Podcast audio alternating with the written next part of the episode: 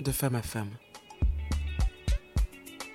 Bonjour, je suis Hélène et je vous invite à découvrir en toute simplicité les instants de vie d'une femme qui pourrait vous toucher, vous inspirer ou tout simplement changer la vôtre.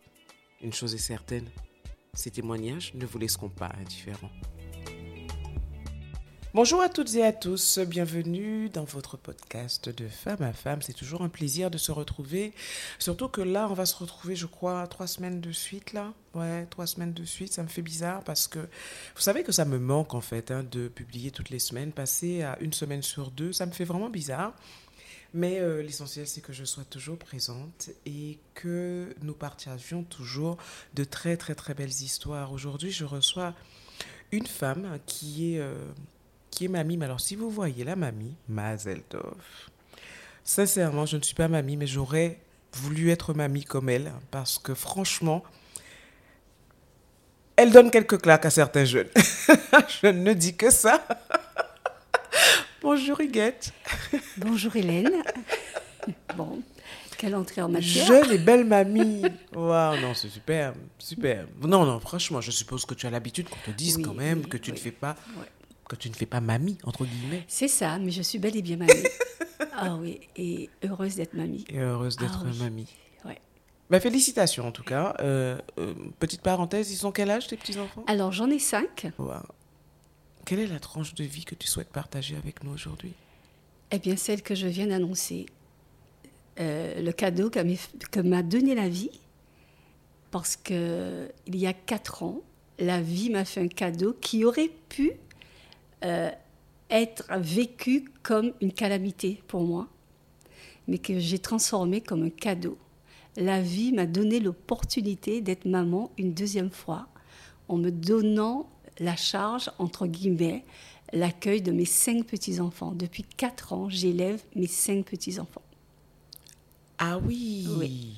d'accord. Donc, ils Alors- sont avec moi. Oui, alors je disais que c'est un beau cadeau, mais c'est un, un réel beau et grand cadeau. Oui, il aurait pu être euh, pour certaines de mes amies, quand elles ont su ça, elles me disent Comment tu vas faire? Mais c'est pas possible. Ça fait combien de temps qu'ils sont avec toi, rappelle-moi Quatre excuse-moi ans. Ça va Quatre faire ans? Mhm. quatre ans en décembre, bientôt quatre ans.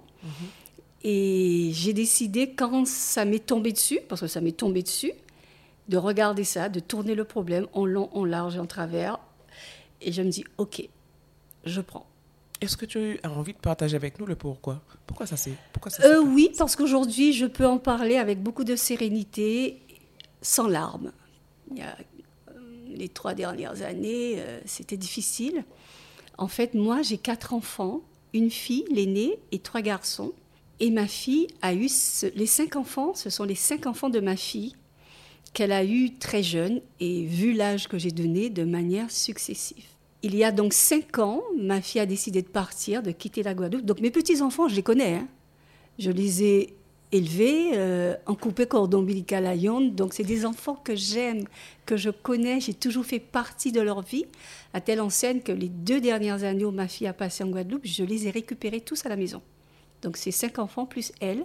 J'avais mon dernier enfant avec moi, qui aujourd'hui a 20 ans.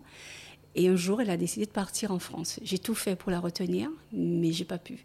Donc elle est partie, elle a été accueillie par son père qui vivait dans les Pyrénées-Atlantiques, qui vit dans les Pyrénées-Atlantiques. Elle est arrivée au mois d'août Avec les cinq enfants. avec les cinq enfants.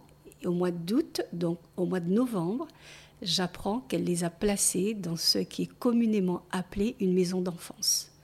Donc un foyer pour enfants. Donc le drame. Parce qu'on s'attendait absolument pas à ça. Ou en tout cas, j'ai pas voulu voir les signes. Parce qu'elle en oui, a donné. que elle voilà, c'est ça, c'est ce que j'allais te demander. Avec Parce que- Est-ce que tu avais régulièrement contact avec elle? Ah oui, tout le temps. Mais de toute façon, on était en contact parce que la famille était autour d'elle. On trouvait des solutions pour elle. Il était question pour elle euh, de trouver une voie soutenue par son petit frère qui a juste deux ans de moins qu'elle. Et c'est le drame. Quand j'apprends ça, je bug. Je dis, euh, c'est quoi cette histoire Alors bien sûr... euh, Ce n'est pas elle donc qui te l'a dit. ah, pas du tout. Mais non, moi j'apprends le mot de manière crue. Moi je dis, elle les a placés. Mais moi j'apprends, elle les a abandonnés. Moi je bug, hein, c'est pas possible, c'est pas possible. C'est pas possible. Alors tout de suite, je reprends mon fils et je lui dis, mais attends, calme-toi, très en colère bien sûr, calme-toi, on va analyser la situation. Et je lui dis, mais de toute façon, on ne peut pas dire qu'elle les a abandonnés puisqu'elle les a mis quelque part à l'abri. En cela, je la remercie. Je dis, moi, je suis contente qu'elle ait placé les enfants là. Au moins, on sait où ils sont. Bien, bien sûr, tout de suite, j'ai pris contact avec le foyer, tout de suite, je me suis annoncée, et tout de suite, j'ai eu contact avec mes petits-enfants. Alors, j'ai eu cette chance, tout le long où ils sont restés là, de les appeler trois fois par semaine. Trois fois, euh, j'ai fait le déplacement pour aller les rencontrer. J'ai été soutenue par l'équipe éducative parce que tout de suite, réunion de famille. Mais eux n'avaient plus contact avec leur mère? Ou elles ne Euh. souhaitaient pas être en contact avec eux? Euh, C'était très ambigu de sa part. Oui, non, des fois, non. Bon. Mais elle n'était pas complètement coupée de ses enfants. Elle les appelait de temps en temps, bien qu'elle pouvait rester longtemps sans les appeler, mais parce qu'en fait, elle allait mal elle-même. Je veux dire, une mère qui fait ça, elle ne le fait pas de gaieté de cœur. Elle le fait parce que au moment où elle prend cette décision, elle n'en trouve pas, elle ne trouve pas d'autre solution que cette solution-là. oui. Donc moi, c'est ce qui m'a rassurée d'emblée et j'ai dit OK. Donc euh, quand je l'ai revue, bien sûr, euh, le contact a été difficile avec elle parce que dans sa tête, quand la réunion de famille s'est mise en place, branle-bas de combat, on a fait une réunion de famille en décembre, ça se passe en novembre, moi je travaille à l'époque. Décembre, on se rencontre avec son père, son frère, il, elle a un frère qui est en Inde à ce moment-là. Le petit, il était trop jeune, je ne l'ai pas impliqué dans ça. Donc on prend une décision, donc on se dit qu'est-ce qu'on fait? Le deuxième, il était, il finissait, il finissait ses études. Euh, L'autre, il était en Inde. Mon mari, mon ex-mari, il n'était pas en capacité de, de prendre des enfants en charge. Je dis de toute façon, on a beau tourner en rond, c'est moi qui vais prendre des enfants. Oui, tu te rends compte, maman? Je dis, c'est moi qui vais les reprendre. Il n'y a même pas de tergiversé. Je ne vois pas dans la, dans la famille qui peut jouer ce rôle. Et je leur dis, d'emblée, je les connais. Ils me connaissent, ce ne sont pas des enfants que je vais découvrir. Ils font partie de ma vie de toute façon. Donc voilà comment ça se passe. C'est avec ma fille, la communication est très difficile parce que dans sa tête d'emblée, elle refuse. Elle dit non. Elle dit non, mais ce non, je l'ai compris après. Ce non, c'est de me dire, c'est maintenant que tu veux t'en occuper alors que je t'ai envoyé des signaux que tu n'as pas entendus. Et ces signaux, selon toi, remontent à quand? Avant qu'elle ne parte Oui, avant qu'elle ne parte. Ah, déjà Avant qu'elle ne parte. Alors, un, un, elle, elle, avait, f- elle avait très clairement euh, formulé Maman, est-ce que tu veux garder les enfants? Je pars en France reprendre mes études. Parce que vous doutez bien, hein, l'école, euh, euh, 19 ans maman, euh, 21 ans maman, on ça s'enchaîne quoi. Forcément, les études, euh, elle n'a pas eu le temps d'en faire. Mais moi, et je lui dis, mais il n'est pas question que tu partes et que tu me laisses les enfants. Parce que tu risques de partir, je ne vais pas te revoir. Ce que je peux faire, c'est t'accompagner à les faire grandir. Et quand ils seront assez forts, vous allez pouvoir partir. À telle enseigne, donc j'accueille tout le monde. Ma réponse à cette demande, c'était d'accueillir tout le monde à la maison. Mais pas de la laisser partir. À, cette époque, je ne me voyais pas avec cinq enfants. J'étais encore jeune, n'est-ce pas? Je, travaillais, j'avais une vie sociale, culturelle, j'étais engagée associativement, je faisais des tas de choses. Donc, je ne me voyais pas, entre guillemets, prisonnière avec cinq enfants. C'était pas possible. Donc, quand elle me ferme la porte, c'est aussi pour me dire Attends, c'est maintenant que tu te réveilles, quoi. Je t'ai demandé, je t'ai appelé, j'ai fait des, SOS que moi je n'ai pas vu parce que ma vie de femme, ma vie de militante, ma vie euh, d'engagée un peu partout, on t'a fait pas que de hein. Donc je n'étais pas disposée euh, psychologiquement, émotionnellement et affectivement. C'est clair. Ouais, elle m'a fermé la porte. Elle m'a clairement fermé la porte pendant quelques temps. Pas de contact. euh, on avait créé un groupe famille. Elle est sortie du groupe famille. Bon, bref. euh, mais quand elle est partie, je lui ai comme envoyé un mail en lui disant Je te remercie d'avoir mis les enfants à l'abri.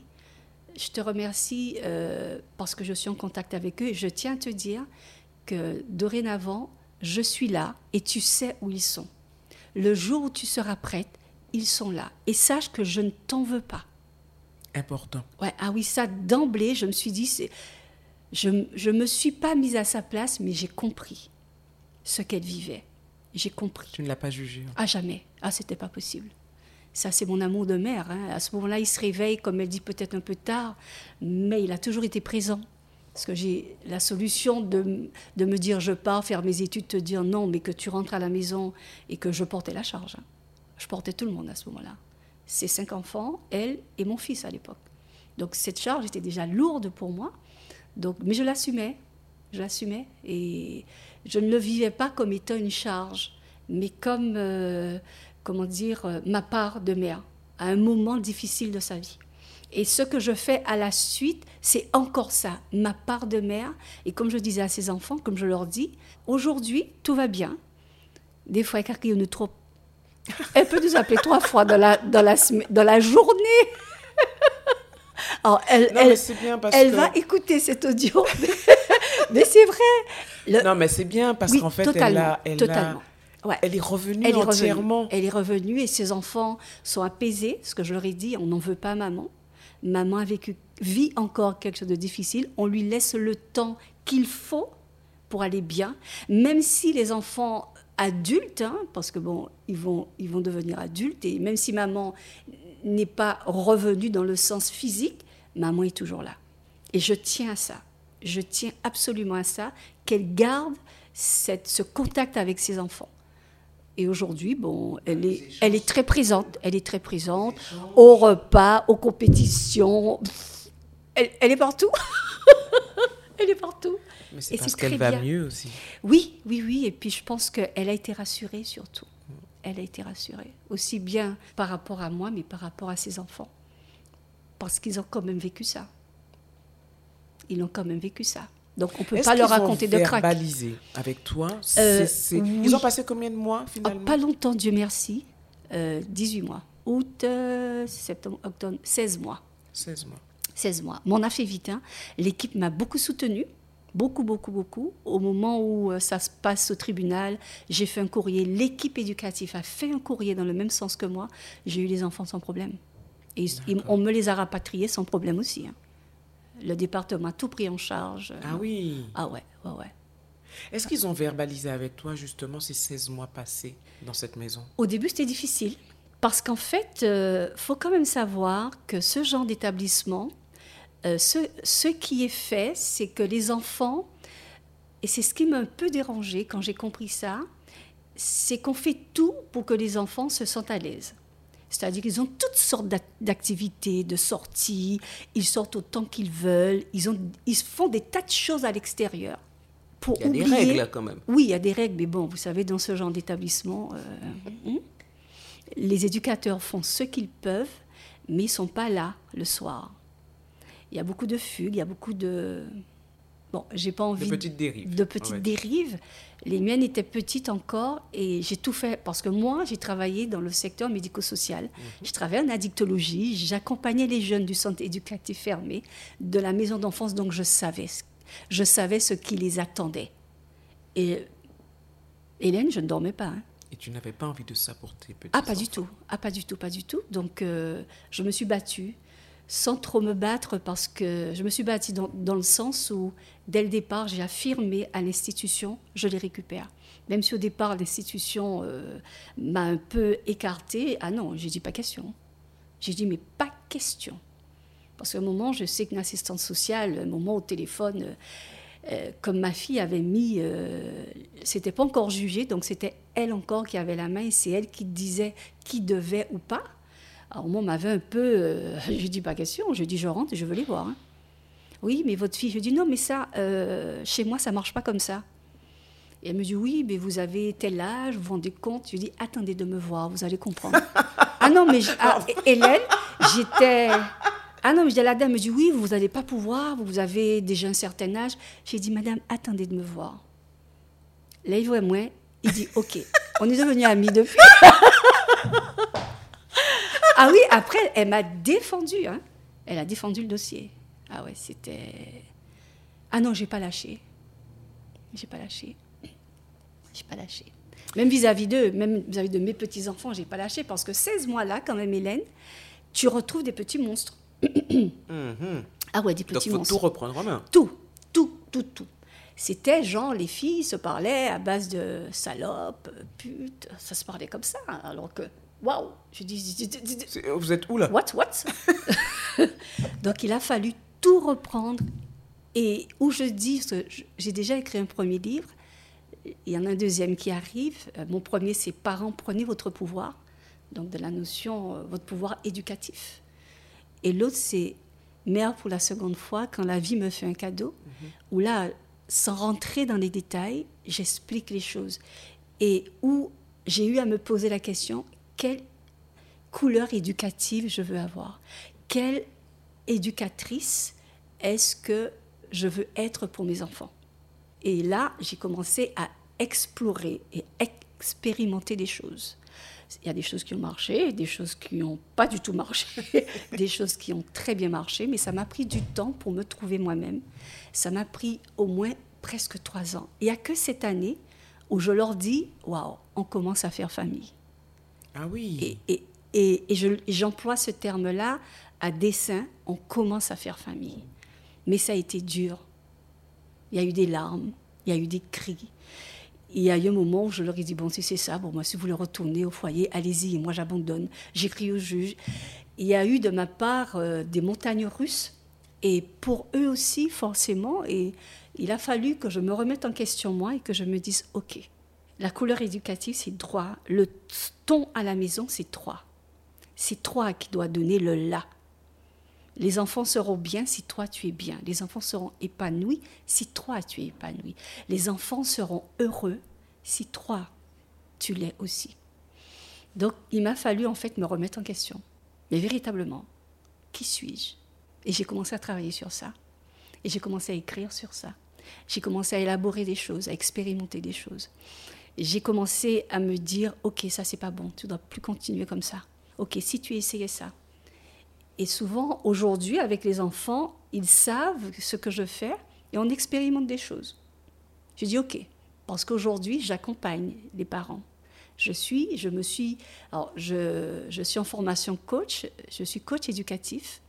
J'interviens donc dans le cadre de la parentalité, mais bon, ce terme-là me Dérange un peu. un petit peu, mais euh, j'emploie beaucoup le terme éducatif. Je suis dans accompagner les parents à découvrir quel éducateur ils sont et quelle euh, forme de famille ils veulent avoir. Ma couleur éducative, mes valeurs. Est-ce que tu penses à leur dire que l'éducation parfaite n'existe pas? Absolument. Ah bah oui, mon Dieu, heureusement. Mais ça n'existe nulle part, ça n'existe dans aucun livre. Mais aucun livre. Donc, c'est pour ça que je te dis la parentalité, parce que, bon, non, non, ça n'a pas qu'exister. Nous sommes autant euh, d'hommes et de femmes euh, qu'il peut y avoir de familles. Et en fait, notre famille, c'est nous qui la dessinons. Et je, et je dis bien nous, c'est avec les enfants. Moi, j'ai cette chance, dès le départ, d'avoir instauré le dialogue. Même quand je suis en colère, j'ai le droit de le dire. Des fois qu'elle dit, oh bon, alors pourquoi ta bouche est pointue? Qu'est-ce qui se passe? Si tu me disais pourquoi ta bouche est pointue, parce que je ne suis pas dans ta tête là, ni dans ton corps, ni dans ton cœur. Alors dis, dis-moi. Donc euh, c'était difficile au départ qu'ils arrivent à verbaliser ça, mais aujourd'hui ils peuvent. C'est dur. Moi je sais, j'ai une anecdote. Au départ, je criais beaucoup. Je n'ai jamais tapé. Je ne sais pas faire ça. Je ne sais pas faire ça. Je punissais. Je punis plus. Ça sert à rien. te mets face à tes responsabilités. Et des fois, c'est plus dur. hein. Et un jour, ben, cette année, hein, pendant les grandes vacances, euh, le grand de 17 ans, c'est le seul garçon. Puis au moment, je lui dis quelque chose et, et je, je hausse le ton. Et il me regarde, il me dit, mais mamie, pourquoi tu cries? Bah, Je me suis arrêtée, je l'ai regardé. Mais vraiment, hein, le gars me dit, mais pourquoi tu cries? Ça m'a stoppé et je lui dis, j'arrive. je suis partie dans ma chambre. Je me suis enfermée, je me suis assise, les larmes qui coulent, et je me dis, mais pourquoi tu cries Je me suis posé la question, et j'ai commencé. Et peut-être une heure après, je l'ai appelé, je lui ai dit, viens. Et je lui ai dit, pourquoi je crie Je crie parce que j'ai peur. J'ai peur que ça recommence. Je ne veux pas vivre une deuxième, euh, un deuxième échec. J'ai peur parce que euh, c'est vrai que je te mets la pression, mais tu as raison de m'avoir remise face à moi. J'ai peur, Gab. Il s'appelle Gabriel. J'ai peur. J'ai peur que tu échoues. J'ai peur que tu arrives pas. Mais en même temps, c'est ta vie, en fait. Mon rôle, c'est de t'a- t'aider à faire les meilleurs choix. Et quels que soient ces choix-là, tu vas devoir les assumer. Et aujourd'hui, Lui, on- euh, je l'accompagnais à 14 heures. Je lui dis, je le vois, je lui dis, bon, pourquoi tu as fait ce choix? Pourquoi c'est ce choix-là que tu as fait? Je lui dis, ok, tu vas devoir l'assumer. Il me dit, ah ouais, tu as raison, j'aurais dû. Je lui dis, tu vois? Et aujourd'hui, mon rôle éducatif, c'est ça. C'est leur apprendre à faire des choix. Pas Et mes choix. choix. Pas mes choix, mais leurs choix. Donc c'est toute une aventure, nouvelle pour moi, mais ô combien, comme ils disent, kiffante. J'adore, j'adore, j'adore. J'adore. Alors, Il y, a- il y a certains... Mais en fait, ce- cette, ex- euh, cette expérience, ce- je ne sais pas s'il faut appeler ça une expérience d'ailleurs. oui, c'est une C'est une expérience. Expérience sommes- comme une autre. C'est une expérience de vie. Ouais. Enfin, je ne suis pas étonnée que tu adores, parce que quand je te vois là, on a l'impression que. J'ai une, une personne que je connais, une femme d'ailleurs, que j'ai reçue à, à mon podcast, qui dit qu'on qu'on n'est jamais la même personne avant et après l'expérience. C'est clair. Ce que tu es aujourd'hui, tu ne l'aurais pas été si tu n'avais pas vécu ces trois ans avec tes petits-enfants. Exactement. Mais moi, je vis ça vraiment comme un cadeau, Hélène. Mais je remercie la vie. Je vis ça comme un cadeau. C'est extraordinaire. Pour moi, des fois, je me dis, mais s'ils n'étaient pas là, qu'est-ce que je ferais? Je serais où? Je ferais quoi? Mais ma vie, Quand elle ils est... sont revenus, tu travaillais encore? Oui, je travaillais. En fait, j'ai fait le choix de partir en, en plein Covid, en fait. Parce qu'en plein Covid, ils sont à la maison. Ils sont cinq. Non, la petite, la, la quatrième était chez son père. Ils sont, ils sont quatre et ils sont en cours en distanciel. Hélène, j'avais quatre postes de travail à la maison. En nasi, achiche, vois chaque moule. en plus du repas. Bon, c'était la chance qu'on a eue, c'est que je me suis rendue disponible. Franchement, j'étais déjà en, en- partance hein, au niveau de mon boulot. J'étais déjà à mi-temps parce que j'avais le projet de, de faire ce que je fais là aujourd'hui. Ça n'a permis, m'a permis de partir plus vite, c'est tout. Et de, et de me dire, et tu le disais tout à l'heure, ok, qu'est-ce que tu fais? Et j'aime à le dire aux parents que j'accompagne, t'as pas pris ces cinq enfants pour donner la charge à d'autres. Donc, il faut que tu prennes tes responsabilités. Donc, il faut que tu leur donnes du temps. Et je rajoute toujours du temps de qualité. Et ce temps-là, et ce temps de qualité, je l'ai pris là. J'ai dit, OK, tu lèves tes manches et on y va. Ça a été difficile des fois, mais on a vécu des moments extraordinaires parce que la chance qu'on avait, on avait un très grand jardin. On était plus dehors qu'à l'intérieur. Il était qu'à piller ces pieds-bois-là, passer leur journée dehors. Et vraiment, j'ai vécu de- des moments intenses, des moments stressants, mais ô combien intéressants du point de vue humain. J'imagine que tu as quand même demandé à l'univers de te donner la possibilité de mettre en pratique ce que tu allais pouvoir faire après. Exactement. Tu sais quoi? Au départ, c'est pas cette voie que j'avais choisie. J'ai travaillé en addictologie, donc mon champ euh, de compétences, d'expertise, c'est les addictions. Et euh, je me dis bon, les addictions, c'est pas sexy. Comment euh, Ah non, mais c'est sérieux. Je suis allée voir, c'est compliqué. Et en fait, j'ai trouvé cette solution avant qu'ils arrivent. Je dis bon, la famille. On va rentrer dans la famille. Et forcément, si je rentre dans la famille, je vais tomber sur les addictions. Et c'est comme ça que ça a commencé. Et quand mes petits sont arrivés, waouh, je lui ai dit, ouais, tu sais ce que tu fais. Ouais, je lui ai dit, ouais, tu sais ce que tu fais. Et je me suis... euh, c'est devenu une passion, Hélène. c'est devenu une passion. J'en parle avec tellement de, de fougue, des fois, mais tellement de passion, que des fois, je me dis, c'est, c'est ma mission, en fait. Les gens pensent qu'avoir une mission, c'est grandiose, mais non, c'est juste eux, mes cinq petits-enfants, plus les miens, et à leur donner, euh, leur permettre d'entrevoir la meilleure euh, des voies possibles pour eux. Voilà, ils choisissent. Euh, des fois, certains me disent Ouais, mais tu, n'es pas en train. Je dis Non, du tout. Là, euh, il y en avait il y avait de grandes ambitions. Il descend. Au début, j'étais déçue. Après, je me suis dit Eh oh, c'est quoi ton problème? C'est ta vie, vie. ou quoi? C'est ça. dit ça, je me suis dit, bah, bah, bah. Et après, je l'ai rassuré. Je lui ai dit, écoute, c'est plus ça. Tu as le droit de changer en cours de route. Mais toujours, quel que soit ce que tu choisiras, fais-le en excellence. Ça, c'est notre maître mot. On a, on a des valeurs à la maison, on en avait toi. On a rajouté la dernière, l'excellence. Ces trois valeurs-là, ce sont mes quatre valeurs, ce sont mes quatre piliers qui m'aident au quotidien dans mon éducation et qui me servent moi en tant que personne. On va les reprendre. Oui, alors ABS au départ. Souvent, je disais, bon, ABS là? Des fois, ils se disent non, tu n'es pas ABS. Amour, bienveillance, solidarité. Maintenant, excellence. En tout, même pour passer le balai, surtout mon petit gars. Je dis, ah ouais, mm, mm, pas propre. En excellence, le balai, même le balai, tu le passes en excellence, mon petit gars. Donc voilà, et c'est vrai que ça me permet de revisiter plein de choses. L'amour, est-ce que ce que tu as fait ou ce que tu as dit, ça a été un choix qui a été guidé par l'amour ou par la peur? Parce que chez nous, maintenant, on sait à la maison, c'est ou l'amour ou la peur, pas 10 000. L'amour, je découle toutes les émotions qui découlent de l'amour, tous les sentiments, et la peur, tous les autres. Comment a vécu euh, l'arrivée de ses neveux et nièces?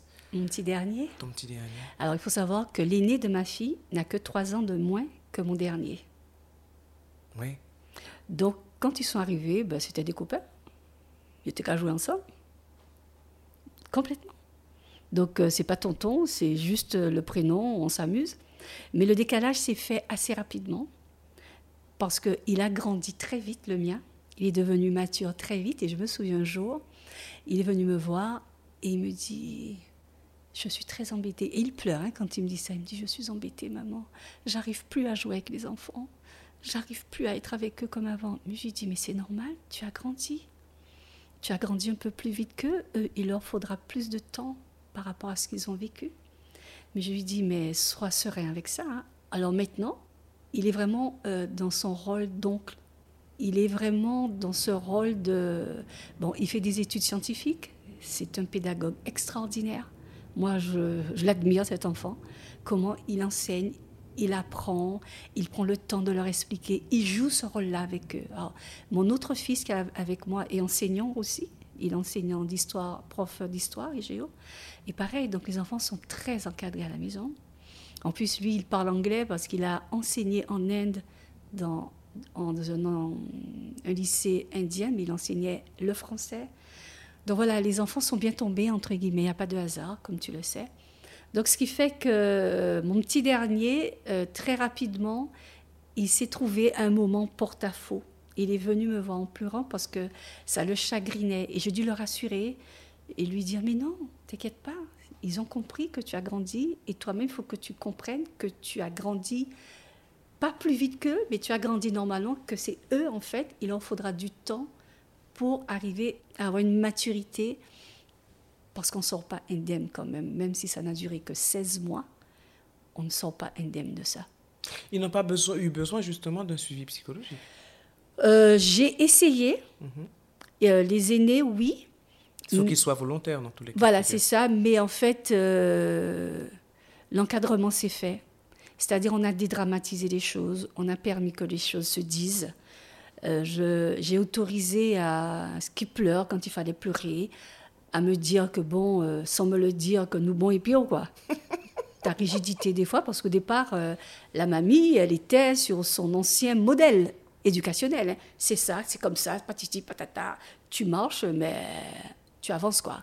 J'ai pas le temps, c'est comme ça. Et puis au moment, il a fallu que je me rende compte que ça ne marchait pas. Ça ne pouvait pas marcher. Je n'étais pas maman, même si je l'écris maman une deuxième fois, mais je n'étais pas cette maman-là. Je n'étais plus cette éducatrice-là en fait. Et il a fallu que je me... Mais quand je dis me remettre en question, Hélène, ça a été intense je me suis vraiment remise en question, je me suis vraiment interrogée, je me suis vraiment positionnée face à moi-même, à mes choix. Je me suis positionnée aussi par rapport à cette situation qui n'arrive pas par hasard. Elle n'arrive pas par hasard. Je prends ma part de responsabilité sans me culpabiliser, parce qu'au début, je me suis culpabilisée, bien sûr. J'ai dû me faire aider. Absolument. Mais comme toute Dans maman, mais oui, qu'est-ce que j'ai raté, qu'est-ce que j'ai pas vu, qu'est-ce que j'ai occulté, etc. Il a fallu que je me fasse aider quand même aussi parce que j'étais à terre quand même. Hein. Je ne pouvais pas parler de cette histoire jusqu'à il y a deux ans sans ne pas pleurer. Ça me prenait au trip jusqu'à ce que je comprenne que chacun a son histoire. Ma fille a son chemin. Et moi, j'avais un rendez-vous. En fait, j'avais un rendez-vous. J'avais rendez-vous avec mes cinq petits-enfants. Et une fois que j'ai compris ça, j'ai dit, OK, on y va. Et c'est la fête. Et c'est la fête. Est-ce qu'elle est déjà revenue en Guadeloupe, ta fille? Non, je pense qu'elle n'est pas prête et même ses enfants ne sont pas prêts. D'accord. Euh, euh, L'aîné des filles, ma- mon petit capitaine, cap- sergent, là, attention. Des fois, elle dit arrête de jouer à ta mamie. Et elle est très proche de sa mère. Alors, ma fille, elle voudrait revenir, mais sa fille lui conseille Maman, tu n'es pas prête. Et en fait, elle lui, elle lui dit hein, des choses. Euh, Moi, je suis pas prête à te voir comme ça. Quand tu seras mieux.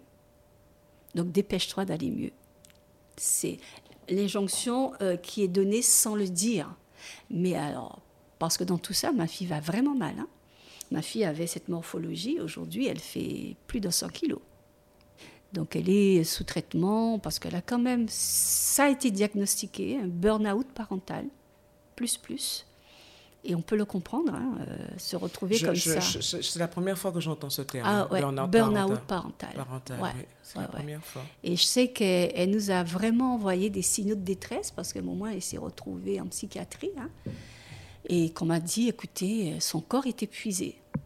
Et le psychiatre de Guadeloupe hein, m'a dit, son corps est épuisé parce que ma fille n'était pas épaisse, elle était encore plus fine que moi à l'époque. Il me dit d'avoir eu cinq enfants comme ça, coup sur coup, ça laisse des séquelles physiologiques. Oui, surtout qu'elle était jeune. Elle était a jeune. commencé, oui. Donc, euh, bien sûr, euh, psychologiquement, euh, ça l'a, pour employer un mot familier, déglingué, quoi. Complètement. Mais moi, qui j'ai pas vu. Disons que je n'étais pas prête à voir ni à comprendre. J'étais dans ma vie, quoi. Mais elle se reconstruit aujourd'hui. Elle se reconstruit. Et je suis contente parce qu'on peut en parler. Alors, des fois, elle m'appelle, maman, je vais pas bien, on peut parler, on peut rester deux heures, trois heures au téléphone. Je lui accorde ce temps-là. Je lui accorde ce temps-là. Et elle sait qu'elle peut compter sur moi, quel que soit le souci qu'elle a, elle peut m'appeler. Donc, euh, moi, ça me rassure aussi, quoi. De la savoir rassurer sur ça, sur cette partie-là, lui dire ta maman est toujours là. Ça, c'est important. C'est extraordinaire le travail que tu as, que la vie Oui. t'a conduit à faire sur toi. Absolument. Et en fait, quand j'accompagne les parents, les parents sont toujours surpris parce que ils viennent me voir parce que c'est les enfants. Hein. Yo c'est ci, yo kakouté yo. Hein. La yo fine. Euh, bon ben, on prend rendez-vous quand avec les enfants? J'ai dit on prend pas de rendez-vous avec les enfants. Je reprends rendez-vous avec vous. Alors, je dis souvent que ils sont souvent se regarder dans un miroir, c'est une des choses les plus difficiles Difficile. à faire. Parce qu'il faut pouvoir accepter ce que l'on voit dans ce miroir. Parce que ce qu'on y voit ne nous fait pas forcément Absolument. plaisir. Absolument, absolument. Je dis souvent, derrière chaque enfant, il y a une famille, il y a un parent. Et qu'on le veuille ou non, nos enfants ne sont jamais loin de reproduire ce que nous sommes nous-mêmes. Ça ne veut pas dire qu'à l'extérieur, il n'y a pas une influence. Il y a forcément une influence très forte. Mais au départ, ça part de la famille, Le fruit ne tombe jamais très loin de très loin. Donc, euh, quand on en parle, quand on commence à parler avec les parents, ils sont toujours très... Qu'est-ce qu'ils racontent Euh, Moi, je fais... Oui, on fait toujours de notre mieux. hein. Je dis toujours aux parents, attention, vous avez fait de votre mieux. À partir de qui vous êtes, de ce que vous avez vécu et de ce que vous avez vous aussi reçu comme bagage. Parce qu'on est ce qu'on est à partir de notre environnement familial, dans la petite enfance, dans l'enfance, au niveau de notre euh, vécu, au niveau des événements, à partir de comment on a interprété telle ou telle situation. Et ça fait que des fois, ça bouillonne là, ça coince, ça. Et notre couleur éducative, j'aime j'aime ce terme-là, notre couleur éducative n'est jamais loin de qui nous sommes. Et c'est le qui nous sommes qu'il faut aller chercher. Ouais, le qui nous sommes. Et c'est vrai, Hélène, tu as raison. Des fois, le qui nous sommes n'est pas beau, beau, beau. Mais ô combien nécessaire à aller vers ce qui nous sommes là. Pourquoi Qu'est-ce qui s'est passé? J'aime souvent le dire, savoir se remettre en cause. Ouais, ok. Je dis Ça, je crois que s'il y a un message que tu passes aujourd'hui, c'est bien celui-là. Ouais. Et je le dis souvent à ma fille, je dis OK. Parce que, bon, bien sûr, hein, on parle ouvertement. Euh, Elle parle de ce qu'elle a vécu, de son enfance, ma période de divorce, ce qu'elle n'a pas compris. Ça a été difficile pour elle. gna. Oui, je lui ai dit OK, ma chérie, je suis d'accord. Tu as raison. Maintenant, tu fais quoi? Est-ce que tu restes scotché dans le passé? Est-ce que tu ramènes encore ton passé dans ton présent? Parce que si tu amènes toujours ton passé dans ton présent, ton présent prépare ton futur. Donc, euh, un moment, on se dit, OK, oui, ça a été difficile. Alors, euh, j'ai demandé tous les pardons qu'il fallait demander. Je dit, oui, c'est vrai, je reconnais certaines situations, je reconnais que si... je- OK, Maintenant, on avance comment, ma chérie? Maintenant, tu es maman. On fait comment? Sans la culpabiliser. Mais lui dire, d'accord, on fait comment? Et je dis aux parents, aujourd'hui, on fait comment? Parce que plein de parents se plaignent. Des adultes à 50 ans qui pleurent parce que ma mère m'a pas aimé, parce que j'ai vécu. Je dis, ok. Est-ce que maintenant vous êtes parents, vous pouvez aujourd'hui vous dire que ce que votre mère a vécu, vous l'avez vécu aussi? Et quelle solution avez-vous porté Très souvent, on ne fait que répéter. Pourquoi on fait que répéter? Parce que c'est la même éducation qui se répète. Parce que vous ne pouvez donner que ce que vous avez reçu et on remonte dans la chaîne, quoi. Votre mère a donné ce qu'elle a reçu, vous, sa grand Et aujourd'hui, on fait quoi avec ça? Moi, euh, mon éducation a été d'une rigidité. Je suis des années 60, vous vous imaginez. C'était pas dans. Nous, pas c'est nous. Hein. La crise d'adolescence, on n'a pas connu ça chez nous. Hein. Jusqu'à présent, Madame là, debout toujours, et qu'a dit nous, qui a fait crise d'adolescence, c'est ça? Ou tu connais ça, quasiment moins vous? Donc, tout ça pour dire qu'aujourd'hui, nous aussi, on a tout ce bagage-là, affectif, émotionnel. On a ça. Et il a fallu aller travailler ça, Hélène. Et je peux dire qu'aujourd'hui, en accompagnant certains adultes, même des hommes, ça pleure. Et quand ça pleure, je dis Amen. Laissez aller. Laissez sortir ça. Et j'ai eu à pleurer aussi. J'ai eu à me découvrir et à me dire Ouais. Des fois, j'appelle des copines parce que j'ai suivi certaines formations et je dis Bon, aujourd'hui, j'ai envie de me plaindre, quoi. Accorde-moi ça. des fois, j'écris. Je dis Bon, ok, c'est mon quart d'heure où je me plains. Et j'écris une fois que c'est sorti, je dis ok, c'est sorti. Mais l'idée, c'est aujourd'hui, c'est ça. Si j'accompagne de plus en plus les femmes et les hommes aussi maintenant. C'est vrai qu'au départ, je voulais me, comment dire, me dédier entre guillemets aux femmes, mais la famille, c'est un homme et une femme. Et que nos hommes peuvent être vulnérables. Bien sûr. Que nos hommes sont ils, beaux. Ils ont, grandi, ils ont grandi en ayant comme injection surtout, surtout qu'un homme fort, ça ne pleure pas. Ça pleure Ça ne montre pas ses faiblesses, ça, etc., etc. Bien sûr. Aujourd'hui, nos hommes, euh, en tout cas les miens, j'en ai trois. Il y a des papas, il y a des papas célibataires aussi, faut pas. C'est ça, j'en rencontre, j'en rencontre. Euh, donc mon, aujourd'hui, je me dédie à ça, quoi. Tu vois, c'est, je dis pas que c'est une mission de vie, mais euh, ouais, j'ai envie d'aller vers ça. Voilà, je me suis dit, je me suis dit, ok. Ouais, si tu voulais faire de l'alternance, euh, ouais, c'est bon. Hein. Tu fais de l'alternance, tu pratiques. C'est clair. Et, des fois, tu sais, quand je dis, ouais, mais écoutez, là, vous exagérez. Comment est-ce que je peux être crédible si chez moi ça marche pas? Alors, des fois, si ça marche pas, je me dis, c'est que c'est pas la bonne manière. Pas la bonne manière pour tout le monde, la bonne manière pour moi. Mhm. Et c'est ça le message. C'est découvrir qui vous êtes, qui je veux être et quel est le projet? Quel est le projet? Et notre projet de famille, quand je dis à mes enfants, on commence à faire famille, je ne l'écris pas tout seul, ce projet, justement. C'est ça, c'est ce qui est intéressant. Ce sont de grands ados, entre guillemets, qui aujourd'hui sont conscients. Même la petite de 9 ans, attention, hein. Et ça, c'est génial. Je veux dire, quand on, est, on a des débats, euh, de grands débats, surtout, surtout, on s'autorise à débattre de tout, même de la sexualité. C'est bien mon petit bonhomme de 17 ans, ben, il a fallu que j'aborde ça avec lui. Il a fallu que je lui dise Hé, c'est naturel, jeune. On peut, tu peux parler de ça avec ta mamie? Tu peux m'en parler? Tu sais, euh, je suis, j'ai été une fille avant d'être une femme et maintenant une mamie. Donc je peux te donner des conseils sur les filles. je peux te donner des conseils sur les filles. Comment ça marche? Donc, euh, on est assez à l'aise avec ça. On est à l'aise. Donc euh, c'est une belle expérience qui rayonne ma vie en fait. Et en fait, euh, ce que je voulais te dire, c'est que très souvent, euh, il y a des expériences qui nous arrivent, j'ai commencé par ça, c'est toujours un cadeau. Toujours chercher le cadeau qu'il y a derrière. Toujours. Même la chose qui pourrait nous paraître le plus abominable, quel est le cadeau qu'il y a derrière? Et je t'assure, Hélène, il y a toujours un cadeau. Et très souvent, c'est parce qu'on n'a pas écouté qu'à un moment, ou pas écouté, bim, bon maintenant prends le temps. Écoute, regarde, va chercher, comprends, analyse, choisis, agis. C'est ça. Alors en règle générale, je demande toujours aux femmes que je reçois, quel est le message qu'elle voudrait faire passer, mais c'est que tu en as déjà fait passer tellement là que je crois que, que les, femmes qui vont écouter, euh, en tout cas certaines, euh, qui se sentent concernées, chez qui elles trouvent, ça va faire écho, chez qui ça va faire écho, elles, elles, vont réécouter, mais cette fois-ci avec un petit papier et un stylo pour prendre des notes. Donc, euh, vraiment, Huguette, je suis extrêmement touchée que tu aies accepté de venir parler de, de cette expérience de vie à mon micro. Surtout que qu'il n'y a aucun, aucune forme de tabou sur cette histoire, que ça soit de ton côté, du côté de tes enfants, du côté de ta fille, du côté... Voilà, c'est...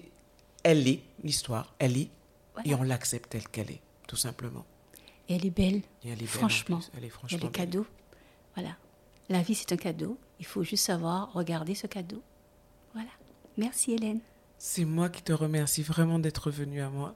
Une superbe mamie, je vous assure. Il y a des fois où, quand je fais ce podcast, je me dis, waouh, podcast, podcast, mais il faudrait peut-être un jour que je, je fasse une émission télé ou quelque chose comme ça, parce que voir des mamies comme ça, c'est trop beau. Merci à toi. Merci Hélène. Prends grand soin de ta grande famille. Eh ben, c'est un petit peu. Euh, je, ne disais pas une mission, mais c'est presque ma mission de vie. Ouais. ouais. ouais. Merci. Et merci euh, pour les parents que tu accompagnes. Oui. À bientôt. À bientôt. Allez, au revoir. Bye. Merci d'avoir partagé ce moment avec nous. Ce podcast est disponible sur toutes les plateformes. Donc n'hésitez pas à liker, à laisser des commentaires pour aider à son développement et puis pourquoi pas être mon invité un de ces jours. En attendant, prenez soin de vous.